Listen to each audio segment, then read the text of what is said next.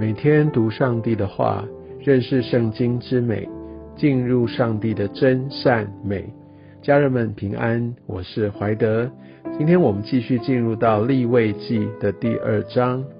在说完翻记之后，在今天我们要来看素记，它就是不是用啊这些动物的一个牲畜用这样的一个方式来献上，而是用这些的谷物来献上。所以这边就说要用细面啊，就是用谷物，它要变成细面，其实要有这样的一个磨的一个过程，而且通常不是磨一次而已，因为磨一次还是粗面，所以它要经过反复几次，可能要三次这样的一个加工，然后成为细面之后，把这个最细致、最纯净的，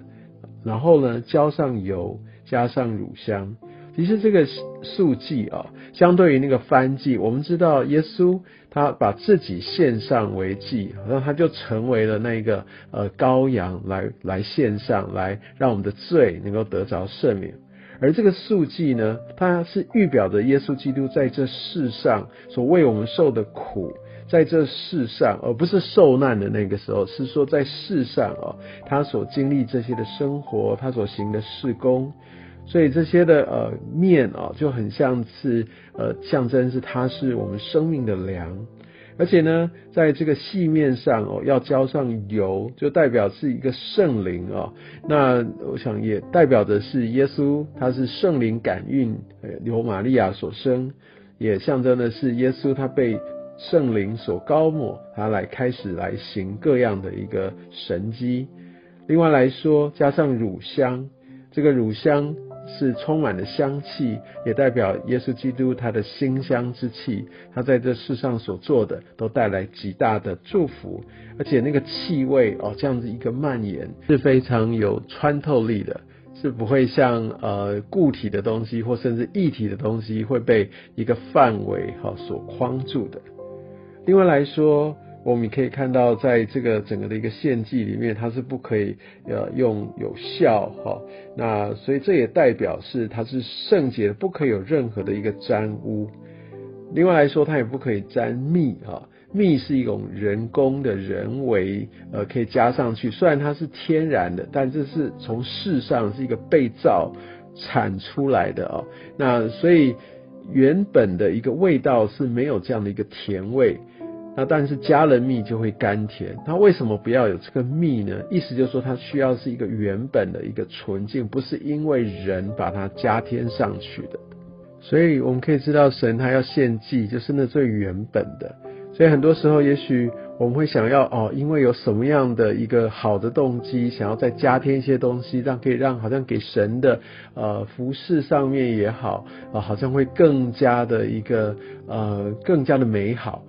但是有些时候，我们必须回到神他的心意最原本。假设呃这样的一个关怀也好，这样的一个陪伴也好，或敬拜当中，我们需要来清楚明白，到底神他真正悦纳的会是什么。我相信也透过这样的一个速记的这样的一个线上，让我们更知道上帝他最在意的，他会悦纳的祭是什么样的祭。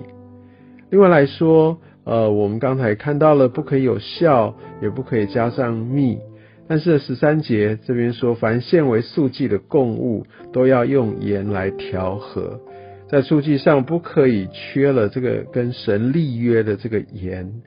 盐当然我们知道它会有咸味，带来味道。你说，哎，不对啊，那那就不要有味道吗？不要有那个甜味？哦，其实盐在当时更大的一个目的是来调和、做防腐的。因为在呃那个时代没有冰箱，要保存食物等等，要继续维系啊，它需要用盐。呃，记不记得耶稣说我们要成为这世上的盐？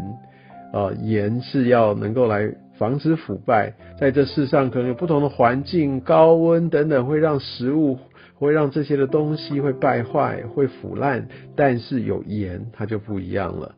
那所以在这边也说要用盐哈，那所以这个盐也代表是防腐，哦，所以不管是不要有笑，不要有蜜，但是要加盐，这些都是一个分别为圣的一个意思在。所以我们可以知道，即使在这样的一个线上一个谷物，不是直接献谷物，要变成细面，要加上油，要加上乳香，不可以有酵哦，不可以有加蜜，然后要有盐来调和，就可以知道，其实在每一个环节上面都有神他美好的一个心意在。而且，如果我们再往前读，我们可以看到，好像那个面，它有些时候它会用要用煎的哦。那它煎的代表说它一个过程，有一个经过火的一个过程，然后再完全线上。其实这也象征着我们基督徒，我们在生命当中，我们也会经过一些的熬炼，乃至于我们成熟了，能够成为一个神所悦纳的祭。